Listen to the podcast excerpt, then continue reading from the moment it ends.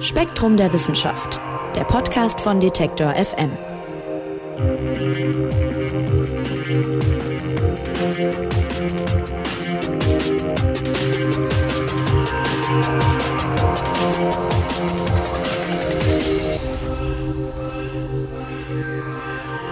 Hallo und herzlich willkommen hier beim Spektrum Podcast. Mein Name ist Marc Zimmer und ich freue mich, dass ihr dabei seid. Podcast, das ist ja oft so ein Nebenbei-Medium. Man hört oft gar nicht so bewusst zu und trotzdem nimmt man ja irgendwie wahr, was gesagt wird, oder? Und da sind wir auch schon so etwa beim heutigen Thema. Wir fragen uns nämlich, was ist das eigentlich? Bewusstsein. In der Forschung gibt es dazu zahlreiche konkurrierende Theorien und jetzt gibt es da eine Kooperation in noch nie dagewesenem Ausmaß.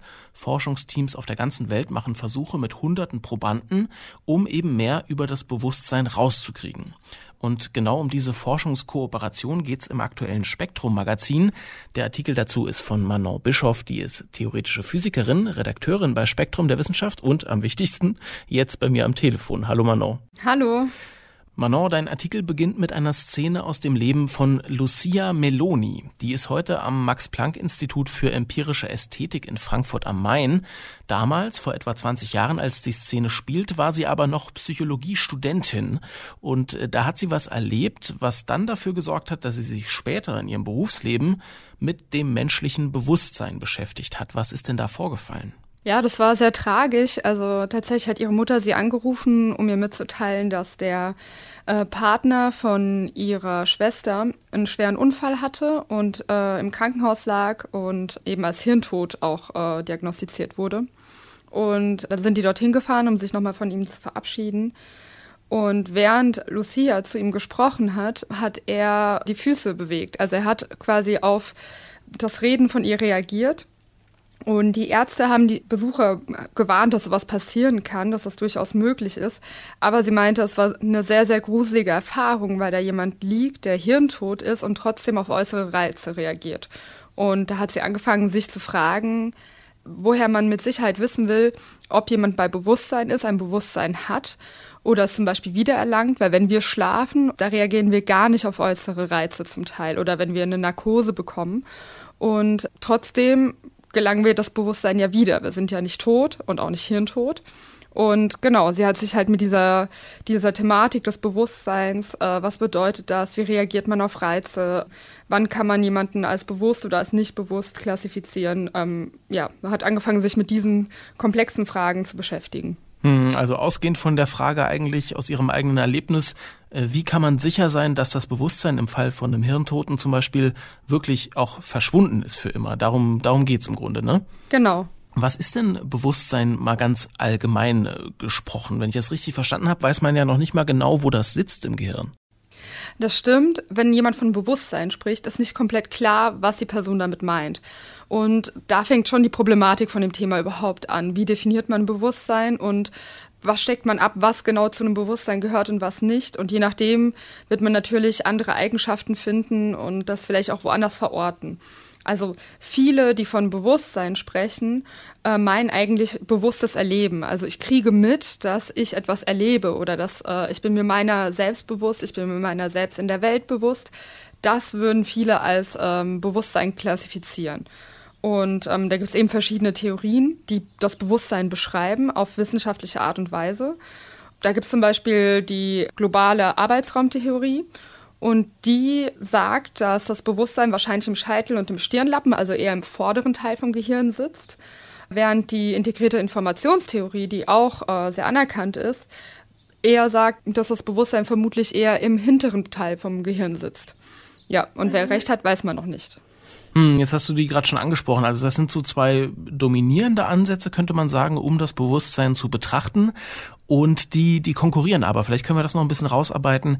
Wo unterscheiden die sich denn besonders und äh, warum sind sie sozusagen Konkurrenten?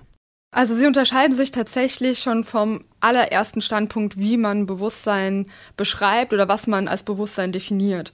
In der globalen Arbeitsraumtheorie geht man eben davon aus, also man beschreibt das Bewusstsein aufgrund von neurologischen Prozessen oder von Informationsverarbeitungsprozessen, die eben im Gehirn stattfinden. Das heißt, man sagt, jeder Mensch hat äh, oder jedes Tier vielleicht auch hat sowas wie einen globalen Arbeitsraum.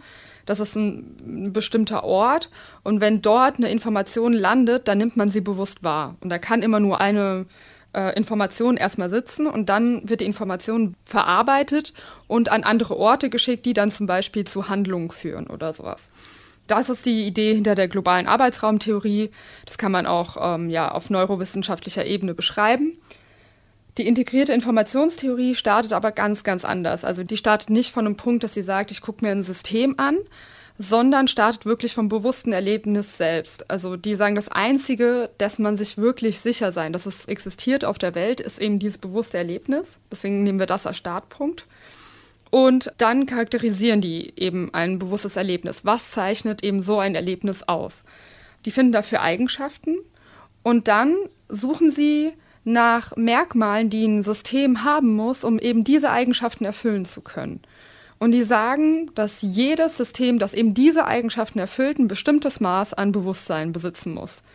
Also zum Beispiel ein Gehirnnetzwerk, das komplex miteinander verdrahtet ist und sich beeinflussen kann.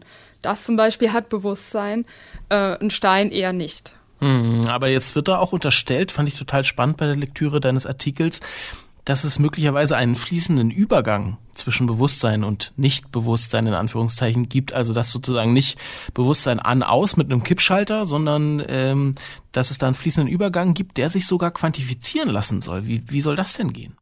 Genau, das ist der Ansatz von der integrierten Informationstheorie. Die sagt im Prinzip, also sie ordnet jeder Art von System ein gewisses Maß an Bewusstsein zu. Das kann natürlich auch null sein. Ähm, muss aber nicht. Und tatsächlich auch äh, relativ einfache Netzwerke, also wie sie vielleicht in einem äh, Thermostat oder in einem Computer oder so auftauchen, haben dann ein gewisses Maß an Bewusstsein. Kein sehr großes, es langt nicht, um sich selbst in der Welt wiederzufinden oder sich ein Bild von seiner Umgebung zu machen. Aber tatsächlich, ja, kann man da einen kontinuierlichen Wert äh, verschiedenen Systemen zuordnen. Also der Wert gibt dann an, wie bewusst das System ist. Ah, krass, das ist ein spannendes Beispiel mit dem Thermometer. Das Bewusstsein wäre dann sozusagen, dass es eben auf äh, mit, mit einer Reaktion, nämlich, was weiß ich, die Anzeige ändert sich äh, auf zum Beispiel steigende Temperatur, also auf die Umwelt irgendwie reagiert. Und insofern hätte es ein ganz rudimentäres Bewusstsein oder, oder was ist da die Idee? Ja, im Prinzip geht es dabei gar nicht primär darum, wie es auf die Umwelt reagiert, sondern es ist wirklich, man guckt, wie vernetzt ist das System mit sich selbst, wie sehr kann sich selbst beeinflussen oder wird auch vielleicht durch die Umwelt beeinflusst, aber wie sehr kann es seine eigene Zukunft beeinflussen, was passiert, wenn ich das System auftrenne und zum Beispiel in, irgendwelchen elektronischen Schaltungen, die vielleicht äh, in der digitalen Anzeige enthalten sind, wenn ich da ein paar entferne, wie wirkt sich das auf das System aus? Das sind so die, die Fragen, die man sich in der integrierten Informationstheorie stellt. Und dann kann man eben jedem System eine integrierte Information zuordnen. Und das ist eben wie so eine Art Maß für, für Bewusstsein. Zumindest gemäß der Theorie. Okay. Äh, kommen wir mal zurück zum menschlichen Gehirn. Da äh, schreibst du, gibt es ein Problem, ein grundlegendes, nämlich, dass jedes Gehirn eben anders ist. Und das erschwert das Forschen ungemein. Was meinst du genau damit? Ja, leider ähm, funktioniert, oder leider oder glücklicherweise funktioniert nicht jedes Gehirn genau gleich. Das heißt, äh, wenn man dir oder mir zum Beispiel jetzt ein Bild von einem Football zeigt, werden vermutlich andere andere Neurone aktiv. Es wird nicht genau dieselbe Gehirnaktivität bei uns beiden darauf reagieren. Und ähm, das macht es schwierig, das Bewusstsein oder generell neurowissenschaftliche Forschung zu betreiben, weil man braucht sehr viele Probanden, um ungefähr einen ja, eine statistische Verteilung zu bekommen und zu sehen, etwa wie reagieren Menschen auf Bilder. Sie reagieren offensichtlich unterschiedlich, weil man verschiedene Assoziationen natürlich auch hat äh, zu verschiedenen Dingen. Und ähm, ja, das macht es schwierig, aussagekräftige Experimente zu machen, denn man braucht viele Probanden. Dann braucht man außerdem genau dieselben Versuchsbedingungen, wenn man die Ergebnisse vergleichen möchte. Zum Beispiel, wenn man jetzt dir ein Bild zeigt und sagt, wenn du das siehst, dann drück einen Knopf werden andere Bereiche in deinem Gehirn aktiv, als wenn man mir einfach nur ein Bild zeigt und mir nicht noch irgendeine Anweisung dazu gibt, sondern ich das einfach so passiv wahrnehme. Und da gibt es sehr, sehr viele andere Versuchsbedingungen, die ausschlaggebend sind für das Ergebnis. Und deswegen, das macht es alles sehr, sehr schwer, Studien in dem Bereich zu führen und die auch miteinander vergleichen zu können. Und deshalb gibt's jetzt ein noch nie dagewesenes Forschungsprojekt, eine Kooperation von ganz vielen Forscherinnen und Forschern. Darum geht's ja auch im aktuellen Spektrum-Magazin eingangs schon erwähnt. Und die Idee ist so ein bisschen, dass äh, die verschiedenen Theorien des Bewusstseins auf den Prüfstand gestellt werden und vielleicht auch zusammengeführt werden oder eben gesagt wird, die eine stimmt, die andere stimmt möglicherweise nicht. Wie sieht denn, ihr nennt es das große Experiment, wie sieht das denn aus und was macht's so besonders? Was machen die Forscherinnen und Forscher da anders als bisher? Ja, also erstmal äh, wurde das von der World äh, Templeton Charity Foundation gestartet, das Projekt, und auch bezahlt, finanziert mit 20 Millionen US-Dollar insgesamt, also einer ganz schönen Menge an Geld. Und anders als andere Organisationen, die dann zum Beispiel eben das Geld, die Gelder ausschreiben und da können sich Forschungsgruppen drauf bewerben und genau mit einem bestimmten Ziel, was sie gerne verfolgen würden, lief das jetzt anders. Nämlich die, die Foundation hat selbst schon den Ablauf vorgegeben. Also sie hat gesagt, okay, wir werden es so machen, dass sich die führenden Forscherinnen und Forscher zu den verschiedenen Theorien, dass sie sich zusammensetzen und gemeinsam überlegen, was für ein Experiment man machen könnte, um die jeweils eigenen Theorien zu prüfen und vielleicht eben auch auszuräumen. Also dass man dann wirklich sehen kann, okay, die Vorhersage, die die Theorie trifft, stimmt nicht und das muss aber eben in der Zusammenarbeit geschehen, weil beide, also in dem Fall sind das jetzt ähm, die globale Arbeitsraumtheorie und die integrierte Informationstheorie, die beiden führenden Theorien, die ich gerade schon erwähnt habe, die werden einander gegenübergestellt. Es gibt ein Experiment, auf das sich beide Vertreter äh, der Theorien eben geeinigt haben und das wird durchgeführt und es wird zwangsläufig eine, mindestens eine von beiden äh, widerlegen. Und das ist eben super spannend, weil beide Forscher auch direkt gesagt haben, ja, wir werden den Ausgang des Experiments auf jeden Fall akzeptieren, weil es wurde genau nach unseren Bedingungen durchgeführt.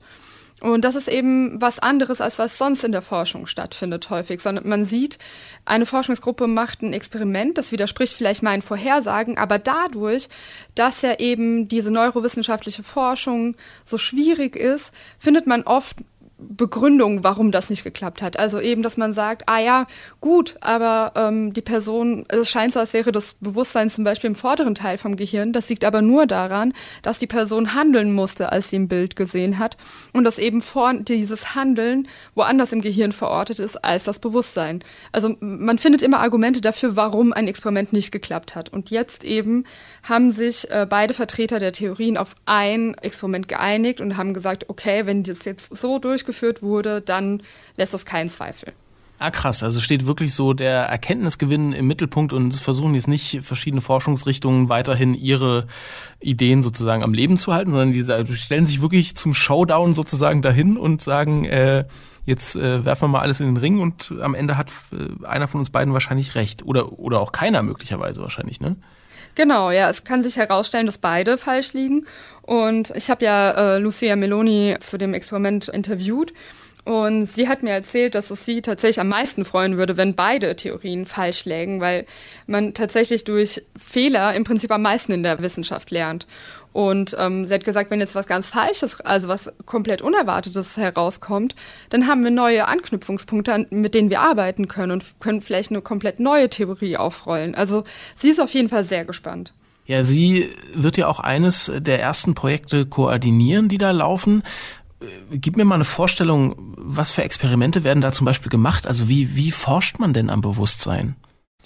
Ja, also tatsächlich haben sich die Forscherinnen und Forscher auf zwei große Experimentdesigns geeinigt. Bei dem einen zeigt man Probanden Bilder über eine bestimmte Zeitspanne. Also mal 500 Millisekunden, mal 1000 Millisekunden, mal 1500 Millisekunden bekommt man ein Bild vorgesetzt und die Probanden müssen sowohl je nach Bild mal reagieren und mal auch nicht, eben um diese Problematik aus dem Weg zu räumen, dass man sagt, dass äh, eben das Handeln oder die Reaktion auf ein Bild vielleicht noch irgendwelche Impulse im Gehirn freisetzt, die sonst nicht da wären. Das möchte man eben vergleichen und man möchte halt eben auch gucken, wie lange ein bewusstes Erlebnis andauert und deswegen hat man auch diese verschiedenen Zeitspannen. Das ist ein Teil der Experimente, das wird an drei verschiedenen Orten auf der Welt durchgeführt Mhm. Also mit auch drei verschiedenen Arten untersucht, also das Gehirn von den äh, Probanden. Und zwar ähm, einmal über eine Art MRT, das eher so die Blutgefäße auflöst, die im Gehirn sind. Also man sieht jetzt nicht wirklich neuronale Aktivitäten. Dann äh, wird auch noch ein EEG durchgeführt an den Probanden. Und bei einer ganz kleinen Gruppe der Probanden führt man auch noch eine Elektrokortikographie durch. Und ähm, das wird nur an der kleinen, wie gesagt, an der ganz kleinen Gruppe durchgeführt, weil das ist eine invasive Maßnahme. Also da werden wirklich Elektroden ins Gehirn gesteckt und das wird mit Probanden gemacht, die sowieso einen solchen Eingriff brauchen und dann macht man das auch noch nebenbei, also dieses Experiment. Und das äh, logischerweise natürlich nicht an äh, allen Probanden. Mhm. man macht das, verteilt auch diese Experimente eben auf der ganzen Welt, weil man auch sich nicht nur auf eine kulturelle und ethnische Gruppe konzentrieren möchte, sondern eben so viel Diversität wie möglich in den Datensätzen haben möchte. Und dann gibt es noch ein zweites Experiment, was durchgeführt wird. Und da lässt man die Probanden ein Computerspiel spielen, das eigens dafür entwickelt wurde. Und tatsächlich ähnelt dieses Computerspiel, ich weiß nicht, es kennen bestimmt viele, äh, diesem äh, Gorilla-Video, was auf YouTube lange grassiert ist. Also das ist ein Video, wo äh, verschiedene Menschen im Kreis stehen und sich einen Ball zuwerfen. Und als Zuschauer wird man aufgefordert, die Ballkontakte zu zählen.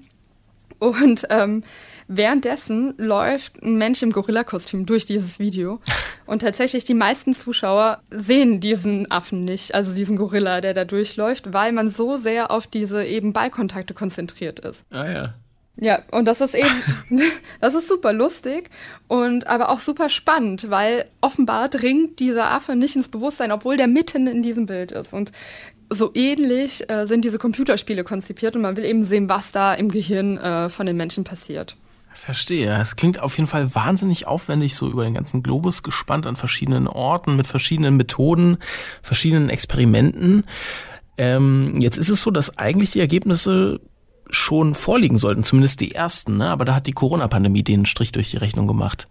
Genau, ja. Eigentlich sollten die Experimente, die ich gerade geschildert habe, die sollten eigentlich alle schon beendet sein. Äh, sind sie aber jetzt leider noch nicht. Eben wegen der Corona-Pandemie hat sich das alles verzögert und ähm, jetzt müssten Ende des Jahres die Ergebnisse vorliegen.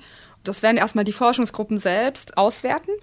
Also es werden erstmal die, die Datensätze den Forscherinnen und Forschern vorsetzen von eben den Vertretern von der globalen Arbeitsraumtheorie und der integrierten Informationstheorie. Nicht damit sie sich äh, irgendwie Daten selbst auswerten, sondern einfach nur, damit sie sagen, ob die Daten qualitativ gut genug sind. Wenn sie das okay geben, dann setzen sich die Forschungsgruppen, die eben die Experimente durchgeführt haben und unabhängig sind, setzen sich hin, werten die aus und veröffentlichen eben die Ergebnisse. Und darauf äh, sind alle sehr, sehr gespannt. Ja, du anscheinend auch, höre ich so ein bisschen raus. Also du scheinst ja recht begeistert zu sein von dem Projekt. Ja, auf jeden Fall. Also ich finde, das ist wirklich sehr, sehr spannend. Wird es denn am Ende dazu führen, dass äh, ein ganzer Wissenschaftszweig, eben die Anhänger der einen oder der anderen Theorie möglicherweise arbeitslos werden? Oder kann man, kann man sich dann umorientieren, nochmal als Bewusstseinsforscher? Also ich glaube nicht, dass die Leute arbeitslos werden. Äh, müssen wahrscheinlich ihre Modelle dann äh, anpassen, modifizieren, vielleicht auch ganz über den Haufen werfen. Aber das sind ja alles Leute mit, äh, es sind ja Neurowissenschaftler oder Physiker, ähm, also es sind Naturwissenschaftler, die meisten der Personen. Und ich gehe davon aus, dass sie auf jeden Fall was anderes finden werden oder ähm, ja genau auf dem Bereich auf jeden Fall weiterarbeiten werden. Das ist ja für sie auch super spannend, weil ja, man erfährt mehr über das Gehirn und ich glaube, das wird sehr im Gegenteil sehr, sehr viele neue Anknüpfungspunkte bringen am Ende und äh, ja, wird viel mehr Arbeit noch ermöglichen. Hm, also, die Ergebnisse werden mit Spannung erwartet und dabei ist gar nicht so entscheidend. Schreibst du, Manon, wie die Experimente ausgehen und welche Theorie sich am Ende durchsetzt? denn äh, man wird auf jeden Fall neue Erkenntnisse, das nehme ich jetzt mal mit, übers Gehirn und übers Bewusstsein erlangen. Und ähm, du findest auch so die Art und Weise super, wie hier konkurrierende Forscherinnen und Forscher eigentlich zusammenarbeiten, schreibst du. Ne? Das ist, ist das was, was man in der Wissenschaft irgendwie mehr, mehr machen sollte? Das ist ja so ein bisschen die Grundidee eigentlich, dass sozusagen der Erkenntnisgewinn im Zentrum steht. Ja, das kann passieren, aber ich glaube, wenn es die Möglichkeit gäbe, das häufiger durchzuführen oder ja, man eben diesen Rahmen bieten würde, glaube ich, dass es in sehr vielen Wissenschaften äh, viel mehr Anklang finden würde. Und es ist nicht das allererste Mal, dass sowas stattfindet, aber in diesem Ausmaß und in dieser Größe ist das wirklich einzigartig.